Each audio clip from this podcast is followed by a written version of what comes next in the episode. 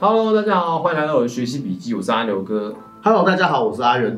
那今天我们来来讲一讲国内时事啊，因为上一集啊，其实好像大家很多朋友就对这一集有一点疑问，就是陈局到底是不是仇庸这一集、啊？问题应该从孙中山的五权宪法开始讲，说原本监察院架构到底是什么？哦哟，好，我们先理解五权宪法，就是原本西方的行政、立法、司法之外，把考试跟监察分开吼。其实它是有它时代的历史背景，在传统的中国社会里面，监察跟考试它本来就是独立的机构。那考试其实就是以前的科举，就是行政部门把他的需求开出来，考试院负责定题目，然后去保障那个人员的品质。因为这是为了防止行政院它变成一个集团，借由考试制度去选他们想要的人。那监察院其实是一个公务人员的监察单位，也就是说，我借由监察院的权力来监督公务人员的绩效，或者是公务人有徇私舞弊的时候，他可以提出动作。这是当初一开始的设计。所以，因为其实蛮多朋友就觉得，哎、孙中山是不是白痴嘛？怎么会设这样设？啊，那你觉得有道理吗？这是有道理的，因为考量到中国长久以来的政治的运作，当时的孙中山其实已经预设说，三权分立的情况下，其实会让政府或让部分的集团如果掌握单一院的时候，他可能就会成为一个利益集团。或成为一个共犯结构，所以他才需要用各院互相监察、各院互相制衡的方式，来达到这个政府的效能能够正常运作。因为战争的关系，就是国共内战嘛，所以原本监察院它是由各省的人去共同选出监察院的的委员，但是因为战争的关系，它整个效能就失能了。哦，所以到了战后，就是整个国民政府来到台湾以后，监察委员才改由现在用监察委员选举，然后拿选出二十九位监察委员这样子的方式来继续让监察院能够继续运作下去。那假设啊，如果我们宪法放在大陆地区的这一个来实行的时候，那监察院跟其他的院线会不会有一些就是权责不明的一个情况？如果宪法真正实行在大陆，呃，其实不会。好，今天宪法为什么为什么今天监察院会显得很奇怪？是因为我们把国民大会废掉了。嗯，就是过去其实还有一个国民大会作为国家的最高权力指导机关，包含总统、副总统以及五院院长，全部都要经过国民大会的同同意。几个院，它通通都是要对国民大会负责的。嗯，所以过去还有国民大会这个最高指导机关，但是修宪以后，所有的宪法相关的最高权力，有些部分交给立法院，所以立法院变成我们的单一国会，它具有部分国民大会的效能。但是修宪的部分交给全国人民，也就是自由地区的所有人民，两千三百万同胞啊，扣掉那个还没有未成年、未满二十岁的那些，大概是一千九百万到两千万之间的人来共同决定。所以这也造成修宪难度提高。原本你只要这些国大代表讲一讲就好，我就修宪。现在是全台湾要大概要九百到一千万人出来投同一票，宪法才会可能修订。嗯，对，所以也显得废除监察院这件事情，这个案子它非常难通过，因为五权宪法等于现在是没有办法动。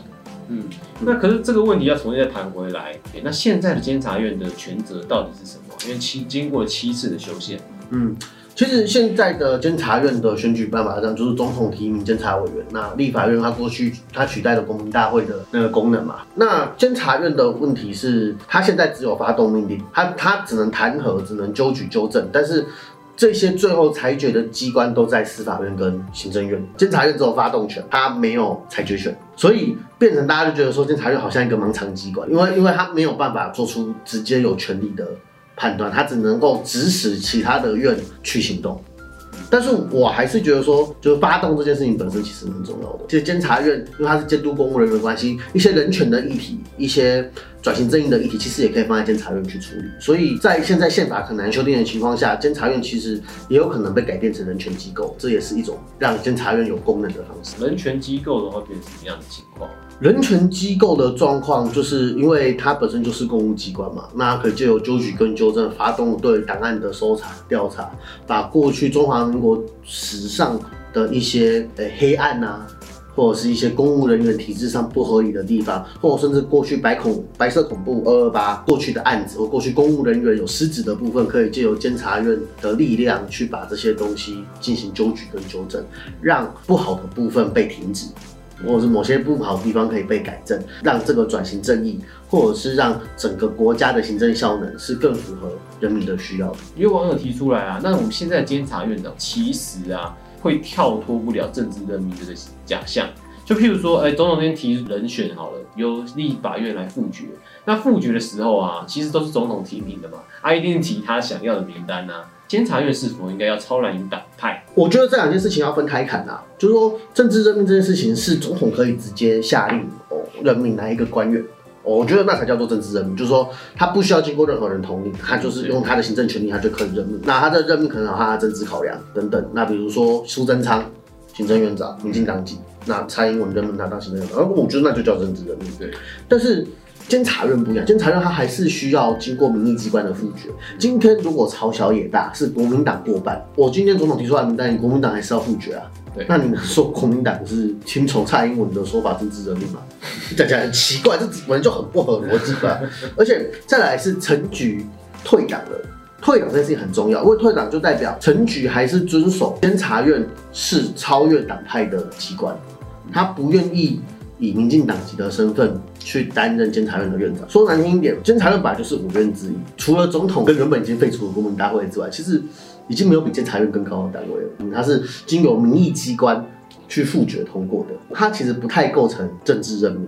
小英提的一个名单是会吵架的名单，嗯因为立法院就投一个游锡坤嘛，啊，游锡坤大家没有人反对啊，嗯，那你怎么不提一个民进党形象不这么鲜明的人，让人家说你是仇庸呢？我觉得这个 这个蛮好笑的，我就从谁就是看谁讲啊，反对党反对党讲什么就是反对党讲什么。我讲坦白就是这样子嘛。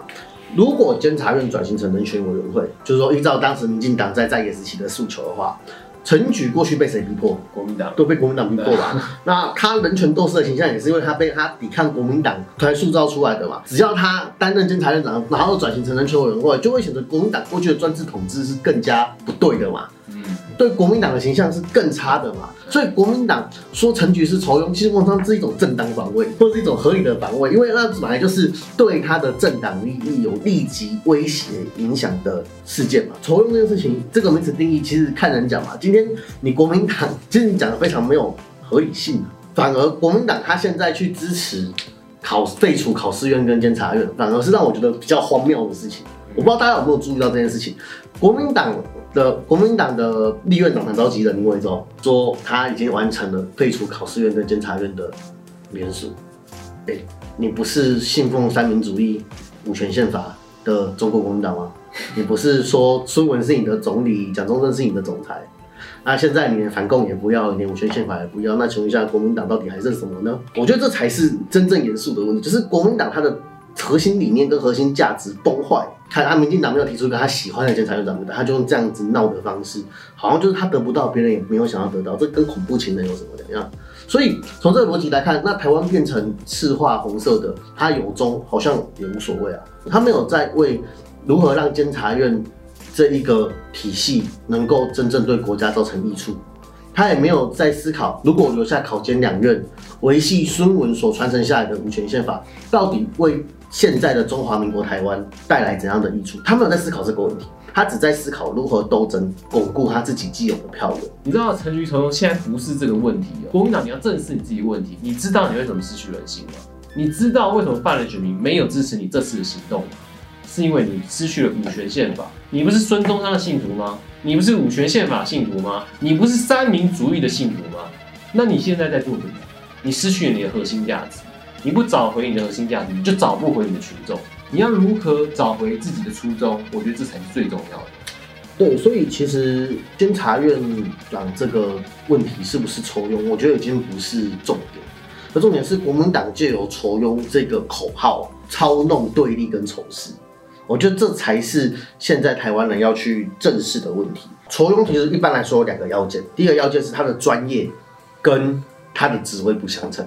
那个你叫一个农夫，然后他的专业是种火龙果，然后你叫他去做虾的病虫害防治，这研究员哦，这就叫抽佣啊，对，这就很瞎。第二种就是他的薪水，他不止做这个职位，他的薪水原本他去种火龙果可能只要三，可能一个月三万，那他到现在到这个养虾场，他有三十万，这就叫做抽佣，因为他的专业不相称，他的他的薪水有明显的增高。可是陈局是公共事务硕士，他本来就是做这种公共行政的专业。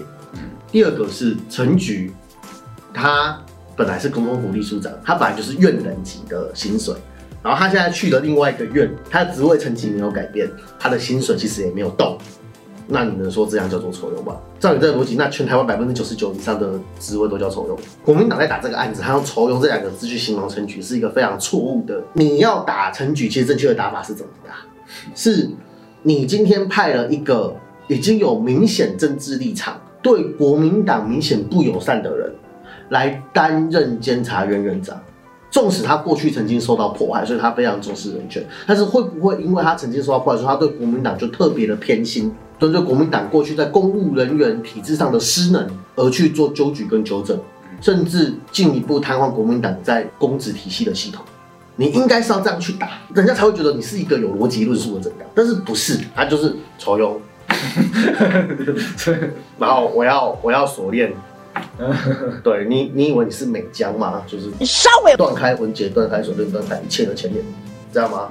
不是嘛？你你今天应该是站在五权宪法的精神，抨击民进党政府用监察院在做他的政治操作才对啊。但是他并没有啊。可是那照你这样的逻辑来看的时候，那陈局当上有可能去亲上国民党？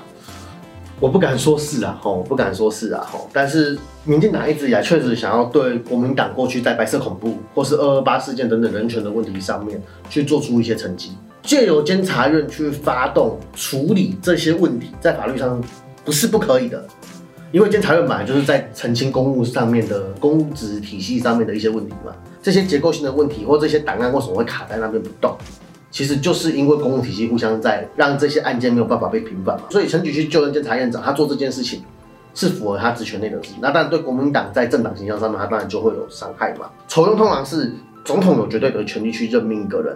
那你今天说立法院复决的人选叫仇庸，那你这是说整个民进党含立法院都在仇庸吗？那这样的话，之前国民党不是任命新党的王建轩当监察院院长？那当时国民党也是国会优势啊。马英九提名王建轩，国国民党复决同意。那我们是不是也可以抨击马英九是让触统小党进到五院院长里面？这也是一种对小党的仇庸？难道我们能这样讲吗？不是啊。不应该是这样子啊，因为王建轩有他自己相关的专业啊，我觉得这是不对的啦。所以卡在筹庸这个问题本身就是一个很好笑的问题。那今天的话题到这边的话，有什么可以带给我们观众反思的？不要随着别人的口号就去跟风，不要忘记每一个政党、每一个组织或每一个人，他们可能背后都有所谓的初衷跟核心。如果他违背了他的核心，违背了他的初衷，违背了他的原则。那我们就要审慎的思考一下，这个政党所说的话是不是应该要被检验？同理，民进党他自己也违背了他过去的一些原则，那我们是不是也应该去检验他？更不用说国民党在五权宪法的捍卫上，他也完全忘记他的原则，反共他还忘记了，吴宗宪把他也忘记了。